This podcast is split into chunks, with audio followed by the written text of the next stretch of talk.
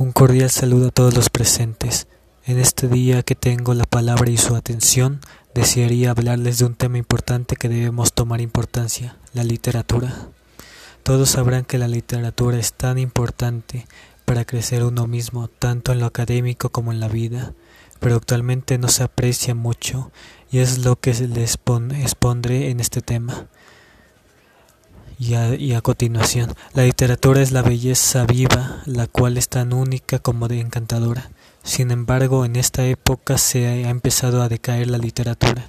La misma, la misma ha sido la misma ha sido cambiada por la televisión, los teléfonos inteligentes, tabletas, entre otros.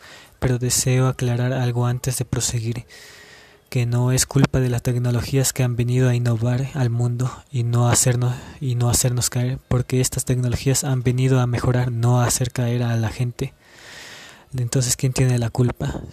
La culpa sería de nosotros, que no sabemos medir su uso. Nosotros hemos decidido el, el camino que escogemos.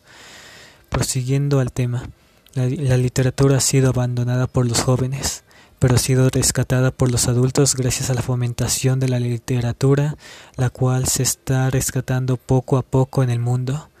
En el Ecuador se ha fomentado la, literatura y sus eventos, y sin olvidar todo lo cual, lo cual se refiere a lo cultural, que se ha rescatado desde la Constitución de Montecristi, de, desde el mandato del presidente Rafael, Rafael de Corea.